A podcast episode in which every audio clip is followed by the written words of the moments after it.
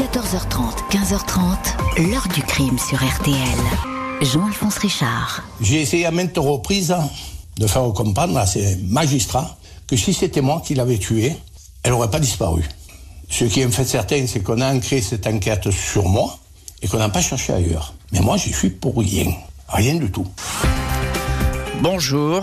Il y a une trentaine d'années, cet homme, Henri Pacchioni, avouait avoir tué sa compagne près de Marseille. Des aveux quasi immédiats, une enquête rapidement bouclée, bien que le cadavre de la disparue reste introuvable. Ce qui ressemble alors à un fait divers tragiquement banal va se changer en une spectaculaire et rocambolesque saga judiciaire, car le mobile du meurtre va changer la donne.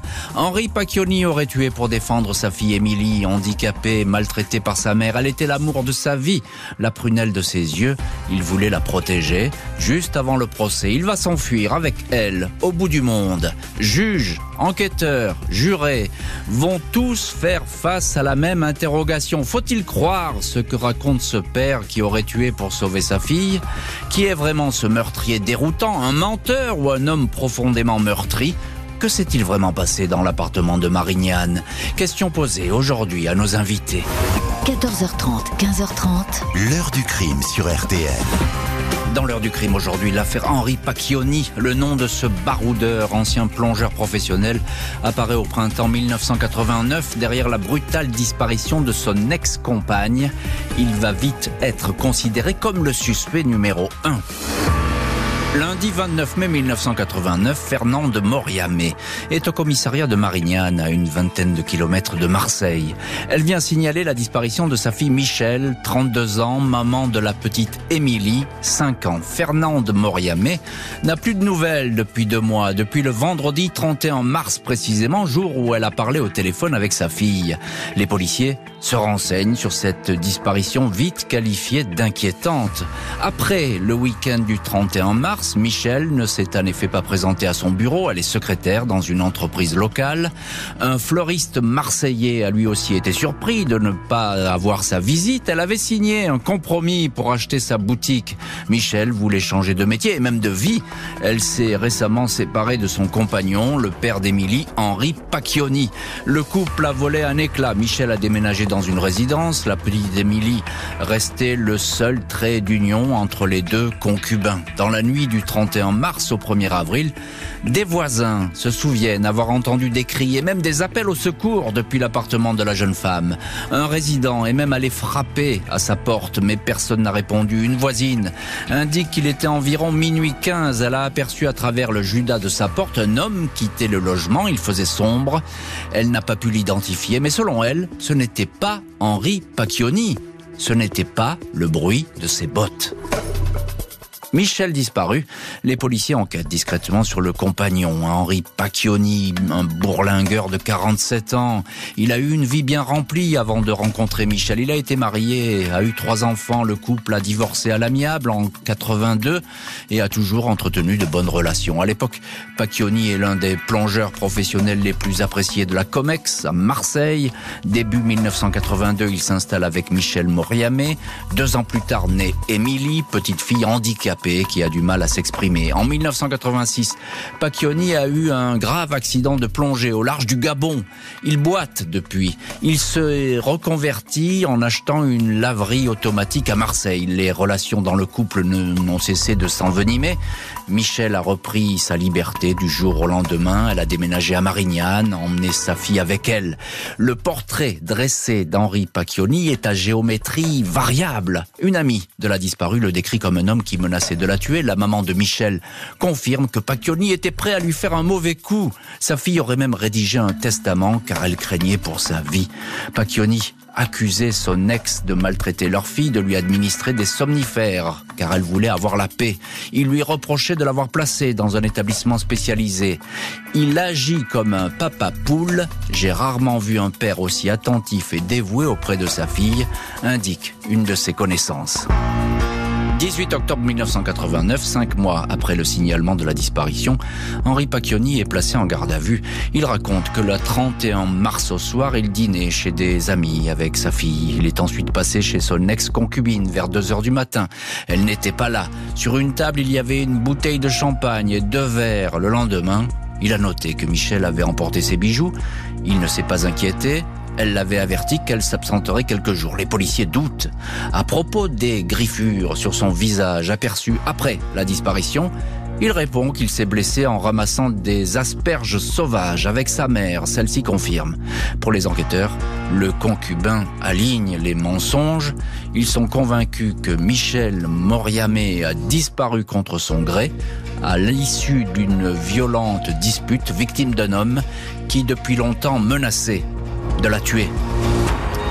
Et on va voir que les policiers et le juge d'instruction vont voir leurs sentiments et leurs doutes confortés. Henri Pacchioni va alors raconter une autre histoire, multipliant au passage bien des confidences sur le couple qu'il formait avec Michel. Il va y avoir des aveux, mais peut-être pas tout à fait ce qu'on attendait. On va voir tout cela dans la suite de l'heure du crime. On revient au 31 mars 1989, c'est la disparition de Michel Moriamé. Bonjour Serge Makoviak, merci infiniment d'être aujourd'hui euh, l'un des invités de l'heure du crime et d'être dans le studio de l'heure du crime. À l'époque, vous étiez juge d'instruction euh, à Aix, euh, au tribunal d'Aix. Vous avez donc connu cette affaire et vous l'avez même instruite. Et Henri Pacchioni, on va le voir dans la suite, dans le, chapitre suivant, il a avoué dans votre bureau. C'est là qu'il s'est mis à table et qu'il a commencé à, raconter sa euh, spectaculaire histoire. Alors là, on est le 31 mars 89, c'est donc la date de la disparition. On a mis beaucoup de temps à s'apercevoir de cette disparition parce que la maman, deux mois après, elle vient voir les policiers. Elle vient pas voir les policiers euh, trois, quatre jours après ou une semaine après, deux mois après. Oui, c'est assez étonnant d'ailleurs parce que euh, il y a un laps de temps euh, qui s'est passé sans qu'en réalité euh, on, ait pris conscience, conscience de la gravité des faits. Hmm. Et moi, je suis saisi donc six mois, plus de six mois après sa, disparition. Donc, ne serait-ce que l'hypothèse de dire elle est partie en week-end quand à un moment donné ça avait été déclaré lors de certaines auditions, bah, ça ne tient plus. Bien sûr.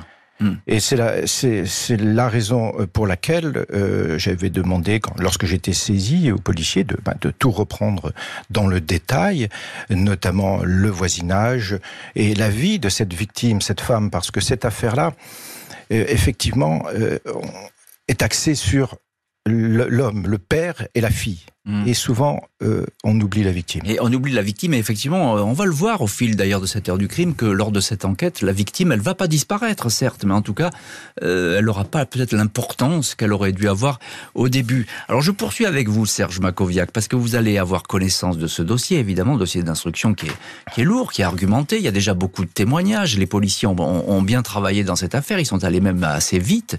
Et ils, ont tourné autour de, de, ce, de ce compagnon.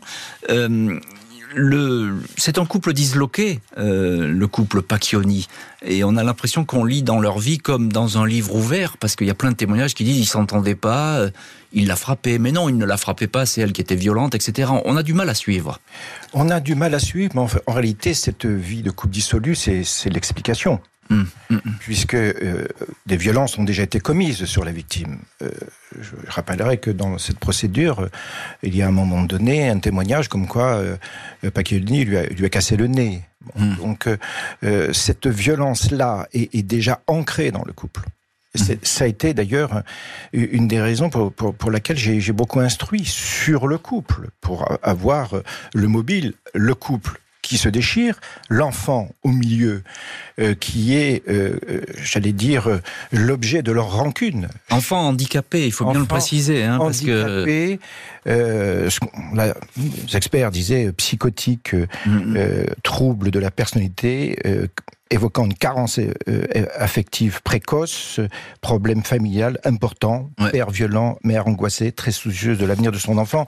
Bref, l'enfant au cœur de cette affaire, c'est également évident. Mm, mm. Alors, euh, Michel a disparu, on ne sait pas où elle est, les recherches ne donnent rien, elle a repris sa liberté, dit le compagnon, elle est, elle est partie, elle avait envie de partir, refaire sa vie. On, on, va dire beaucoup de choses sur Michel Moriamé, qu'il y avait beaucoup d'hommes qui tournaient autour d'elle, et que finalement elle a mené cette vie très libre et presque dissolue lorsqu'on entend certains témoignages. Oui, je ne partage pas euh, tout à fait cette, euh, cette analyse, puisqu'en réalité, il y a deux séries de témoignages. Une série qui, s'affrontent, hein, s'affrontent, On a du mal. Euh, qui se contredisent, qui s'affrontent. Les uns, eh bien, décrivant Michel Moriamé comme une mauvaise mère, indigne, volage, et les autres disent au contraire que c'était une mère attentive. Alors, moi, je m'en suis aussi remis euh, au dossier et notamment euh, aux éducateurs, aux personnes qui avaient en charge Émilie dans le centre social, enfin le centre de santé. Et tous, tout le personnel en tout cas, décrivait cette mère comme une bonne mère. Mmh. Ça, c'est les, les, les, rapports qui vous reviennent à l'époque. euh, ce sont ces rapports. Un petit mot encore, euh, Serge Makoviak, sur les recherches du corps. Euh, parce que là, euh, évidemment, à ce stade de, de l'enquête et de l'instruction, il n'a pas du tout avoué, mais ça ne va pas tarder. Pacchioni, mais on trouve rien. On trouve rien, on cherche beaucoup. Et, et, même après euh, ses aveux, on, on, on, cherche là où il dit qu'il a déposé le corps et on trouve pas. Mm. C'est une des énigmes de, ce, ce dossier. On n'a pas retrouvé le corps. Vous savez très bien qu'on a retrouvé un corps lors d'un procès. Oui et, on, y viendra effectivement à ce corps retrouvé, mais, mais, qui, n'est pas le bon, euh, mais qui n'est pas le bon. Donc on tourne un petit peu dans, dans cette espèce d'affrontement sur ce couple avec cet euh, enfant au milieu pour euh, pour se résumer. Donc on sent bien qu'il y a un enjeu et que effectivement la colère est peut-être montée très haut à un moment donné et que ça s'est mal passé. Mais on n'a pas les clés encore de, de ce qui a pu se passer. Bonjour maître Eliane Keramidas. Bonjour, Monsieur Richard. Merci infiniment d'être aujourd'hui au téléphone de l'heure du crime. Vous êtes, vous avez été une des avocates d'Henri Pacchioni. Euh, je cite votre dernier livre euh, qui n'a hum, pas grand-chose à voir avec cette histoire, mais qui est paru aux éditions Vérone, Les enfants perdus euh, de la roseraie maître Eliane Keramidas. On, tourne autour de la petite Émilie parce qu'effectivement, elle est le véritable enjeu de cette histoire et elle va, elle va surgir comme ça comme une des actrices principales de ce dossier. De quel mal est-ce qu'elle souffre euh, exactement? On en parlait à l'instant avec Serge Makoviak. On ne sait pas trop euh, de quel handicap elle est atteinte. Alors, c'est troubles psychologiques. Les experts, certains ont dit qu'elle était psychotique, d'autres qu'elle était en carence affective depuis la, petite enfance, parce que sa mère, alors les uns disent qu'elle s'en occupait pas, les autres disent qu'elle était violente, certains disent qu'elle était une mère tellement envahissante hmm. qu'elle en devenait castratrice. Donc j'ai l'impression que Madame Moriamé elle était elle-même un peu déséquilibrée. Ce qui hmm. veut dire que parfois elle, étouffait son enfant d'amour et parfois elle l'a délaissé complètement et même elle, était violente parfois avec, euh, avec elle. Hmm. Euh, Henri Pacchioni, alors ça c'est connu, euh, c'est presque de notoriété publique auprès de ses amis, il adore sa fille et pourtant il a douté à un moment donné qu'il était vraiment le père de, l'enfant. Oui, pas, pas longtemps. Pas hmm. longtemps parce qu'elle lui ressemble tellement, la petite Émilie elle lui ressemblait, quoi, à tel point que c'était difficile d'en douter. Bon. Mm. Donc, pour lui, c'était sa fille. Euh, Pacchioni, homme costaud, cheveux clairs, moustache, je le présente rapidement, mais il a rien d'une brute, cet homme. C'est un, homme qui était extrêmement sentimental, extrêmement sensible, extrêmement fragile sous ses airs de, euh, je sais pas comment vous dire, de déménageur. Là, il, montrait ses gros muscles, il, faisait de la, de la, grosse moto. Il était, mais en réalité, c'était un garçon fragile, hmm. euh, très sentimental. Voilà. Hmm. L'ex-concubin va dire qu'il est un brave homme et va donc donner sa vérité. Vendredi 20 octobre 89, après deux jours de garde à vue, Henri Pacchioni fait face au juge d'instruction d'Aix-en-Provence, Serge Makoviak. Lors de son interrogatoire, il a démenti toute implication dans la disparition de son ex-compagne, mais il dit désormais vouloir apparaître comme un brave homme. Il avoue qu'il est bien derrière ce crime. Le 31 mars au soir, il a dîné chez un ami, puis s'est présenté autour de minuit au domicile de Michel. Elle était là. Il voulait embrasser sa fille de 5 ans et l'a mise au lit. Il est brièvement ressorti pour aller garer sa voiture sur le bon emplacement du parking. En remontant, il a vu Michel en train de frapper Émilie. Il s'est interposé. Elle l'a hurlé, elle l'a griffé au visage Il a recouché sa fille, puis il a vu que la concubine était au sol, sans connaissance après avoir heurté le montant du lit. Elle était morte. Il dit avoir eu peur de se retrouver en prison, d'être séparé de sa fille. Il a déposé Émilie, endormie, dans la voiture. Puis il a placé le corps de Michel, enveloppé d'un drap, dans le coffre. Il dit d'abord avoir jeté le cadavre dans le canal de Martigues depuis le pont de l'autoroute, puis avoir immergé le corps en contrebas du pont de chemin de fer. Deux scénarios très imprécis. Le niveau d'eau du canal était alors très bas, les courants peu puissants. On aurait dû retrouver la malheureuse. Au fil des auditions, Henri Pacchioni décrit Michel Moriamé comme une femme charmante et drôle au début de leur relation, puis devenue de plus en plus ombrageuse, instable, colérique, violente. C'était une mauvaise mère qui ne supportait pas l'état de sa fille, la gavait de somnifères pour ne pas l'entendre crier, affirme Pacchioni. Une quinzaine de témoins vont dans ce sens. Ils présentent la mère comme imprévisible, immature, capricieuse, agressive. Michel n'aurait eu aucune affection pour Émilie, au contraire d'Henri présenté comme un père modèle. Tableau nuancé par d'autres témoins. Ces derniers assurent que Pacchioni battait sa compagne il aurait voulu la faire passer pour folle pour avoir la garde exclusive de sa fille. La mère de la disparue assure que la petite Émilie n'a jamais été droguée, même si Michel, c'est vrai, lui donnait parfois un sirop calmant.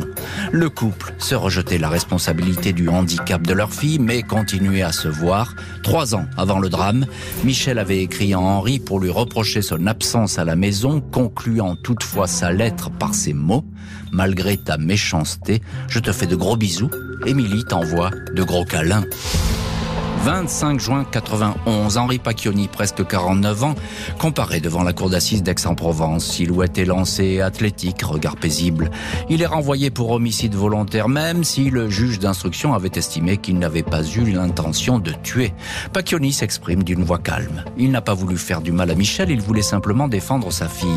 Deuxième jour, l'avocat général questionne l'accusé sur la manière d'identifier un cadavre inconnu Pacchioni décrit toutes les parties du corps susceptibles de parler. Coup de théâtre, le magistrat annonce qu'un cadavre sans tête, sans main, sans pied vient d'être repêché dans un étang de Marignane. Procès suspendu. Trois mois plus tard, les experts assurent que ce corps est celui d'un homme, un patron de boîte de nuit. Mais juste avant la reprise du procès, Pacchioni s'immole par le feu, en prison, grièvement brûlé. Il est soigné. 18 mois plus tard, il s'évade de l'hôpital de hier. Commence alors une incroyable cavale au bout du monde avec sa fille. Et cette cavale digne d'un film, je pense que Claude Lelouch n'aurait pas, aurait plutôt aimé ce scénario. Cette cavale, on va la raconter dans la suite de l'heure du crime.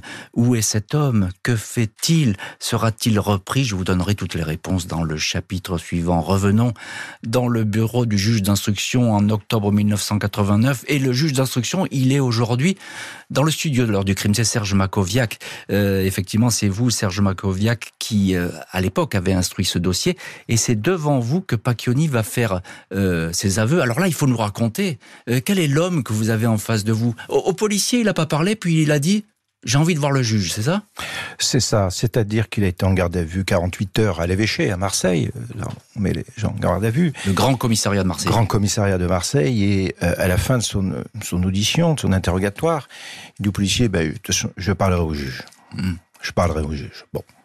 Moi, euh, je venais d'arriver d'ailleurs de, de, Lorraine euh, depuis un mois, un mois et demi. Je ne connaissais pas beaucoup la région et euh, c'est important parce que lors de l'inculpation, maintenant c'est mis en examen, mais l'inculpation, j'ai beaucoup questionné euh, Pacchioni sur, sur les lieux parce que je ne connaissais pas encore. Donc c'était ça qui était intéressant. Il a même fait un dessin pour me montrer par un dessin où il avait mis le corps. Mm, mm. Et donc, lorsque il, Pacchioni m'est présenté. Euh, vous savez comment se passent les, inculpations, les mises en examen, c'est-à-dire qu'on détaille les charges.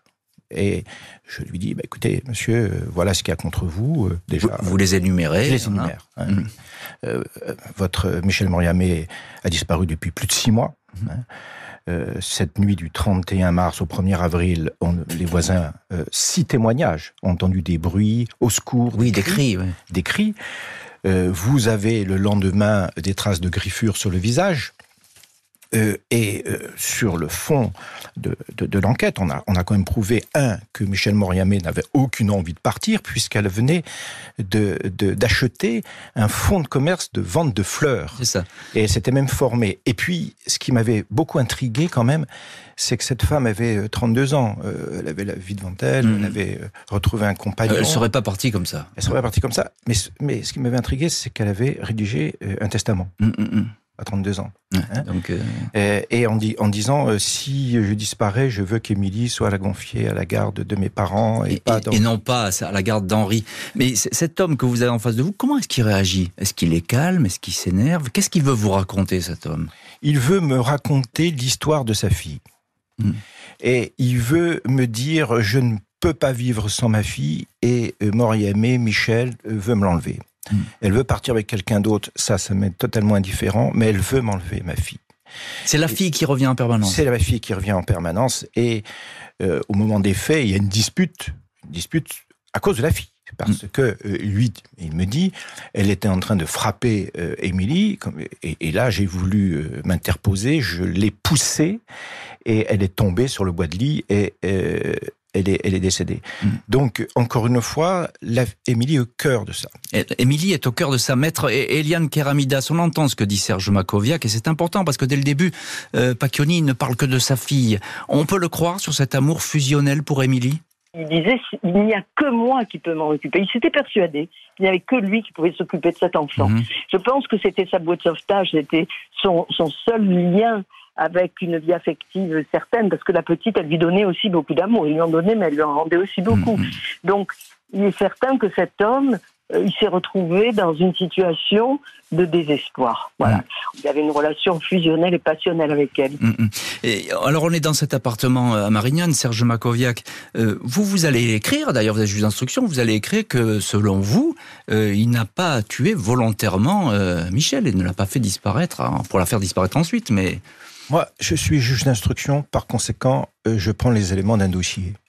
Et dans le dossier, j'ai euh, des aveux d'une personne euh, qui dit voilà comment c'est passé. J'ai poussé mon ex-compagne, elle est tombée, elle est décédée. Mmh, voilà. Mmh. J'ai ça.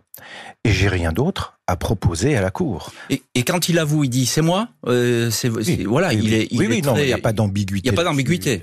Il dit je suis un brave homme, c'est ça. Je suis un brave homme, et, mais, mais je ne veux pas c'était ça le, fond. Je ne veux pas qu'un jour Émilie dise tu as tué ma maman. Mm. Euh, par contre, il reconnaît qu'il a poussé sa maman, qui, a heurté le, bois de lit et qui, euh, est décédée. Mm, mm. Euh, et ça, c'était fondamental pour lui. C'est pour ça que cette guerre du juriste qui a eu lieu entre moi-même et, la Cour d'appel sur la qualification entre coup et blessure volontaire ayant entraîné la mort sans intention de la donner et, meurtre, euh, pour, pour lui, c'était essentiel. C'est-à-dire, mm-hmm. je, n'ai pas voulu tuer, je n'ai pas tué la mère euh, de ma fille. Et mais voilà comment ça s'est passé, je l'ai poussée et elle est Et, j'avais peur d'aller en prison. j'avais peur d'aller en prison. Parce que j'allais perdre ma fille, c'est ça Parce que j'allais j'allais perdre ma fille et sans moi, euh, je suis très inquiet sur son devenir. Juste un mot, vous le croyez, Pacchioni Oui, oui, quand il fait ces déclarations-là, euh, je le crois d'autant plus que je les vérifie. Et c'est ça le rôle d'un juge d'instruction, c'est que rapidement, je crois 10-15 jours après, je vais avec ses, avocats, je crois qu'il en avait trois à l'époque, et euh, on, va sur les lieux, il, nous refait les gestes, mmh. et, même on va à Martigues, sous le pont, là, pour, il nous dit, voilà, j'ai déposé là. Le suspect numéro 1 du meurtre de Michel Moriamé est désormais en fuite. Il n'a pas oublié sa fille. Dimanche 13 octobre 91, Henri Pacchioni, soigné pour brûlure, s'échappe de sa chambre cellule de l'hôpital Léon Bérard à hier. Au journaliste de Nice Matin, Jean-Louis Bianchini, il racontera s'être planqué à Marseille chez un ami détenu qui a compati à son histoire. Il est ensuite allé chercher Émilie chez sa mère. La maison était gardée. Je connaissais une autre entrée. J'ai récupéré ma fille. Pacchioni transite par la Sardaigne. On te voit faire avec ta fille, on ne va pas t'arrêter, lui dit un carabinier. Père et fille passent par la Corse, séjournent à Marseille, au Portugal, atterrissent au Brésil, s'installent à Rio, avant de rejoindre l'état du Minas Gerais, où l'ancien plongeur de la Comex se lance dans le trafic de diamants, des, des pierres retaillées qu'il revend en Europe. C'était la grande vie. J'habitais une hacienda magnifique. Émilie, avec ses cheveux blonds et ses yeux bleus, avait fait la conquête de tous les Brésiliens que l'on croisait. Même le chef de la police fédérale était séduit, racontera le fugitif. 31 décembre 1995, après plus de 4 ans de cavale, André Pacchioni est interpellé en région marseillaise. Il avait exceptionnellement remis le pied en France pour ses affaires. Il a été trahi auprès des gendarmes par un informateur. Aux enquêteurs, il aurait alors spontanément déclaré Un soir, par un geste de colère, j'ai étranglé Michel. Des propos qu'il va par la suite fermement contester. En attendant d'être jugé, il écrit à son fils, né de son premier mariage, pour le persuader de s'accuser à sa place. Tu déclares que cette nuit tu étais avec elle. Les flics vont t'emmerder, mais sans plus. Fils, aide-moi, stipule l'intéressé. Tentative désespérée, sans doute, mais aussi maladroite pour éviter peut-être une condamnation sévère, mais la lettre va être saisie par les enquêteurs et effectivement, on va s'apercevoir qu'il a essayé un petit peu maladroitement de, de mettre le fils né d'un premier mariage dans cette combine sans résultat. Serge Makoviak, vous êtes à, l'époque le juge d'instruction qui a traité tout ce dossier. Alors vous n'étiez pas évidemment au, au procès, là on est un peu entre deux. Le procès a commencé, il a été interrompu. Euh, euh Pacchioni a été hospitalisé après avoir tenté de, de s'immoler. Et puis il est parti en cavale. Il est au Brésil, cavale euh, réussi. Et il passe les frontières, alors ça c'est quand même incroyable, il passe les frontières, j'ai envie de dire, avec sa fille comme passeport. Chaque fois, elle lui sert à passer facilement toutes les frontières. Oui, il, présente bien, en fin de compte. Il, c'est ça. il a cette faconde marseillaise, euh, par ailleurs, et, par conséquent, ça, plaît euh, à l'entourage, et, en l'espèce, euh, même aux forces de l'ordre, lorsqu'il était en Gaval. c'est tout à fait, c'est tout à fait surprenant, mais ça veut dire aussi qu'il n'est pas très affecté de la disparition de Michel Moria. Mais on, peut le voir comme ça, effectivement. Euh, mais le, fait est, c'est que là, il est en cavale. Si on, aurait pu ne jamais le rattraper, d'ailleurs. Hein. Euh, oui. Il, était parti là-bas. On ignorait qu'il était là-bas ou pas? D'après les éléments que, que, j'ai, il a, il a quand même été trahi euh, par, quelqu'un. Et c'est pour ça que les, forces de l'ordre ont, remis la, ont mis la main sur lui. mais c'est tout à fait étonnant. Alors, j'ai toujours pas compris pourquoi il était revenu à Marseille. Oh, c'est une. Alors, euh, on va pas rentrer dans les détails, mais en fait, il est dans ces histoires de diamants qu'il revend. ça, il est venu régler euh, certaines histoires en Afrique. Euh, là, il a été expulsé et il s'est retrouvé à Marseille avec l'espoir de repartir tout pour le Brésil. Sauf que bah, ça s'est mal passé. Les gendarmes ont, pu l'interpeller. Maître Eliane Keramidas, vous avez été l'une des avocates d'Henri Pacchioni et vous êtes l'une de nos invités dans, dans l'heure du crime il y a toute cette cavale qui est longue, elle va durer quatre ans cette cavale. Vous n'avez pas de nouvelles de lui pendant cette cavale? Ou bien est-ce qu'il vous écrit, est-ce qu'il vous téléphone? Non, c'est quand il revient, il est jugé, il sort, il vient me voir, il me raconte. Il me raconte le Brésil, il me hmm. raconte le Rwanda, il me raconte les pierres précieuses, il me raconte la petite Émilie, et il me dit, mais elle a été heureuse, heureuse qu'on comprend que cette petite et ce, cet homme, ils ont formé un, couple, quoi, pendant des années. Ils étaient ensemble. Elle a suivi son père partout. Hmm. Alors, il revient, enfin, il revient. Il est, il est interpellé en, France. Il va se retrouver effectivement en garde à vue, puis tout de suite euh, incarcéré. Et son procès reprendra un peu plus tard. Mais déjà, il commence à varier dans ses propos parce que euh, au juge Makoviak, il avait dit c'est moi, etc. Euh, c'est un accident. J'ai pas fait exprès. Ma compagne est morte. Là, là, désormais, il commence à dire, mais non, moi, j'y suis pour rien dans ce meurtre. On, s'y perd un peu avec euh, Pacchioni, euh, maître Keramidas? Ah ben voilà, posez-vous la question. moi, je ne me la hmm. pose plus. Une fois, il dit c'est moi. La fois d'après, c'est pas moi. Il noie hmm. le poisson tout le temps. Une fois, il dit je l'ai jeté dans le canal de Martigues. Une fois, il dit je l'ai étranglé. Une fois, il dit non, je sais pas dans le canal de Martigues, c'est dans les eaux du Jaille. Il sait pas. Quand on lui dit où il est le corps, il dit j'en sais rien. Il mmh. n'en sait rien. Moi, je peux vous dire que je l'ai vu les yeux dans les yeux pendant des années. Je mmh. lui ai dit, mais euh, Monsieur Pacchioni, dites-moi, il me dit, mais je vous jure, Maître Karamidas, ce n'est pas moi, je ne sais pas qui l'a tué. Et il le dit à un moment donné, il dit au juge, mais vous ne comprenez pas que je vous dis n'importe mm. quoi, c'est pas moi. Je peux pas vous répondre parce que j'en sais rien de là où elle est. Si je l'avais tué, je le dirais aux parents. Mais je sais pas où elle est. Le suspect numéro un va donc retrouver la cour d'assises. Il encourt une trentaine d'années de prison. Mercredi 2 octobre 96, Henri Pacchioni, 54 ans, géant aux cheveux blonds et au regard bleu, accent méridional prononcé, devant la cour d'assises d'Aix en Provence. Le temps s'est écoulé depuis la disparition de Michel Moriamé, dont le corps n'a jamais été retrouvé. L'ancien plongeur professionnel a reconnu la mort accidentelle de sa concubine, mais aujourd'hui, il crée la surprise. Il revient sur ses aveux. Je ne peux plus continuer à dire que c'est moi alors que je n'y suis pour rien. Je ne sais pas ce qui est arrivé, je n'y étais pas, répète-t-il. Les parents de Michel sont sous le choc et même les avocats de l'accusé semblent surpris par cette sortie. Pacchioni explique sans convaincre qu'il tient à protéger un lourd secret, dit-il. Il raconte qu'il est fatigué. Je sais, je suis le coupable tout désigné, mais je ne peux continuer à dire que c'est moi, insiste-t-il. Une petite phrase explique sans doute ce retournement. Je ne veux pas qu'on dise un jour à ma gosse que j'ai tué sa mère. Émilie, 11 ans et demi, est présente au procès. On l'interroge, mais elle ne répond que par monosyllabe, avec l'aide d'un éducateur spécialisé. Son handicap bloque sa parole. Elle ne sait ni lire ni écrire, mais tout le monde note son sourire quand elle montre son père du doigt. Papa, moi dit la petite fille. Son père lui dépose un baiser sur la joue puis se met à pleurer. Un jour peut-être, je lui dirai la vérité. Pas maintenant. Elle a trop de problèmes. Je veux qu'on la laisse tranquille, indique Pacchioni. L'avocat général Étienne Secaldi demande 20 ans de prison, mais à aucun moment il n'accable l'accusé. Les jurés ont été touchés au cœur par l'histoire de ce père.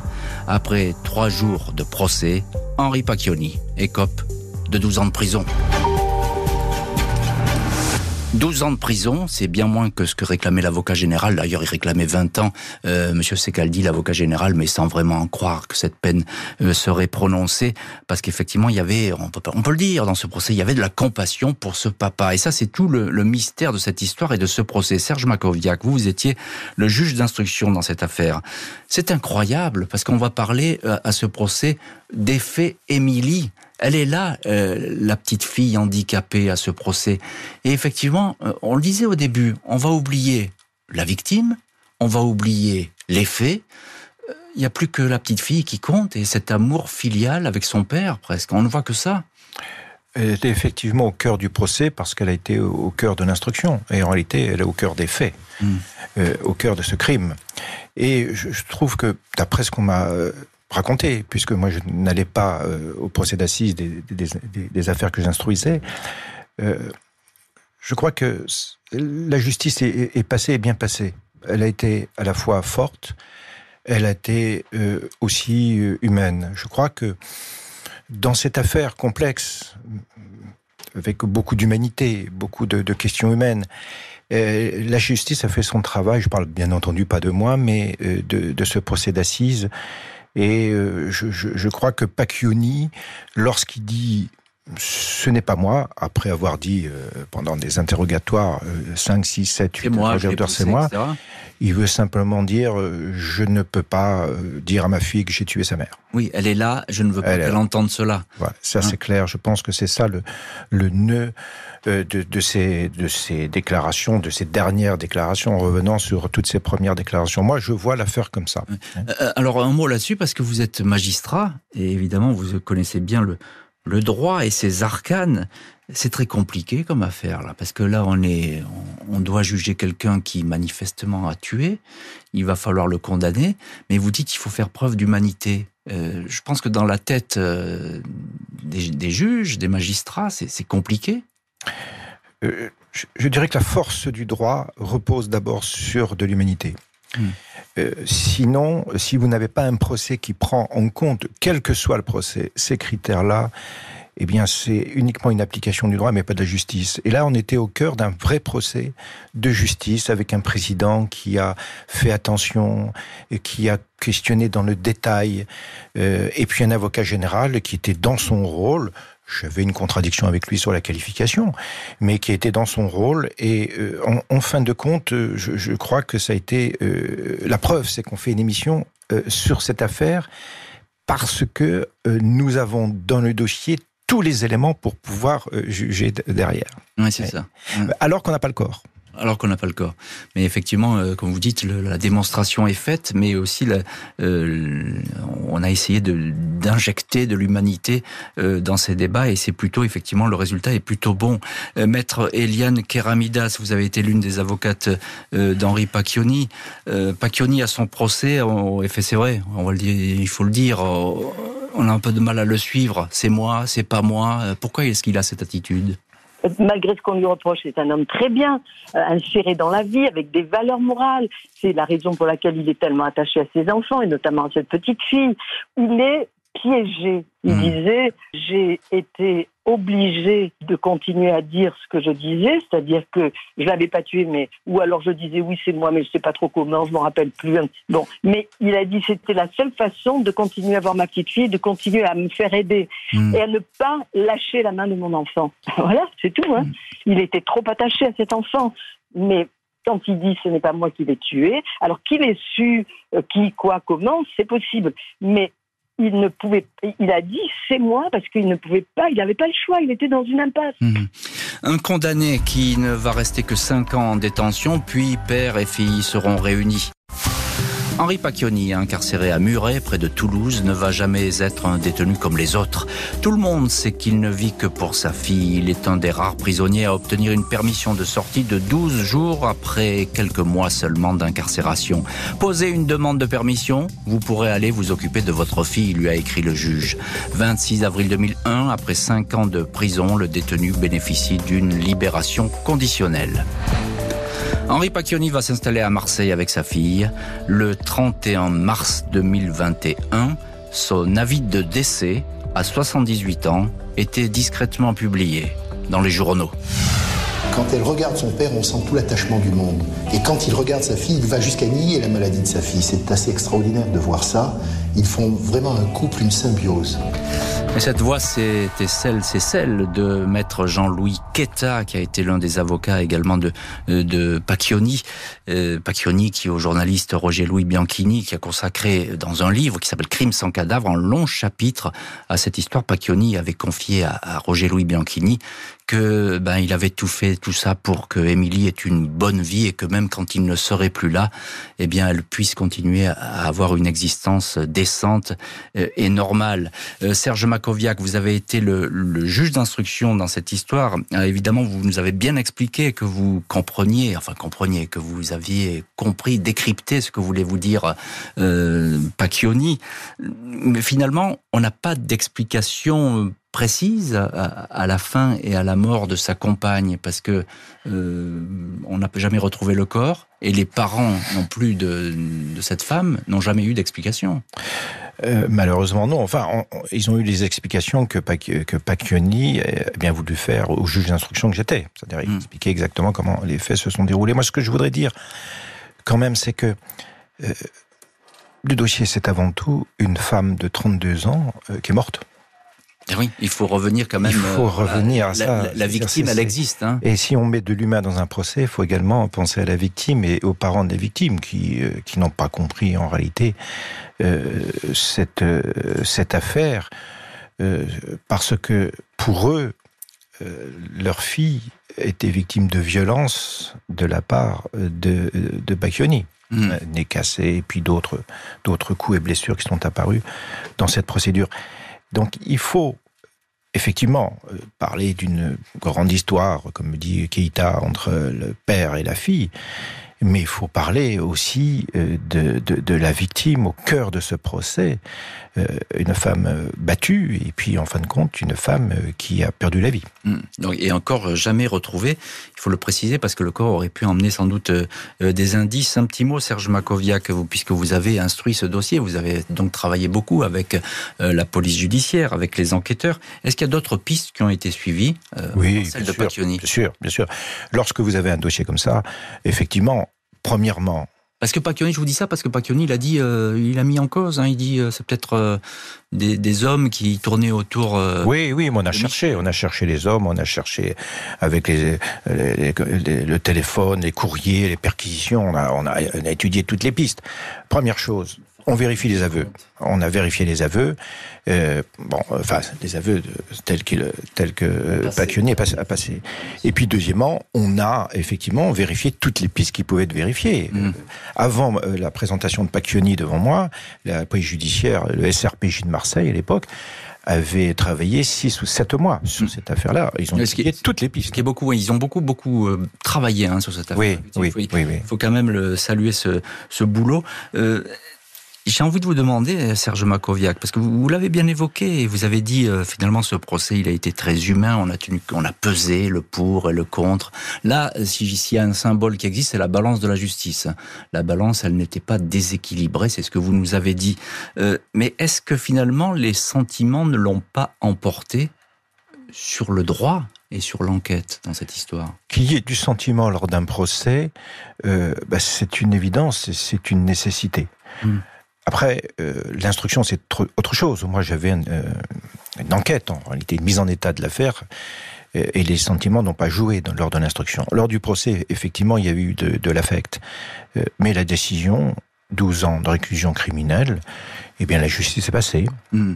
Il vous a marqué, Pacchioni hein? On, on, sent, vous vous en souvenez bien, euh, etc. Vous... Bah, C'était le premier dossier que j'avais en tant que magistrat dans le, le côté d'Aix-Marseille. Euh, donc, c'est vrai que ça partait avec un dossier quand même qui était, qui était très, très, très intéressant, très important. Et puis, c'est vrai que ce personnage était hors du commun.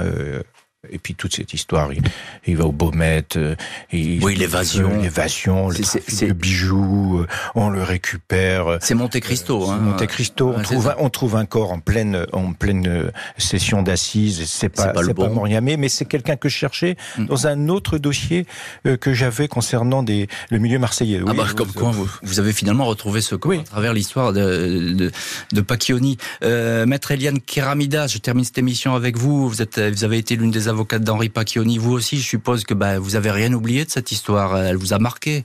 Elle m'a marqué parce que toutes les affaires un peu particulières marquent un avocat. Euh, on n'en sort jamais indemne d'une grosse affaire criminelle. Hein. Quelle que soit l'affaire, je... vous savez, il n'y a pas un meurtre qui ne soit pas hors du commun. Toutes les affaires, elles ont leur spécificité, mmh. leur singularité. Je reste quand même avec le souvenir d'un homme bien élevé, de bonne famille, travailleur, euh, bon père, vraiment qui avait des valeurs, quoi. La mort de Michel Moriamet, moi je vous le dis, c'est pas lui. Voilà. Mmh. Et ça, j'en suis intimement convaincu.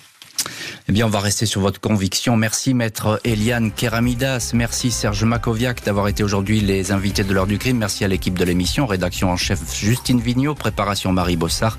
Réalisation Jonathan Griveau. L'heure du crime, présenté par Jean-Alphonse Richard sur RTL.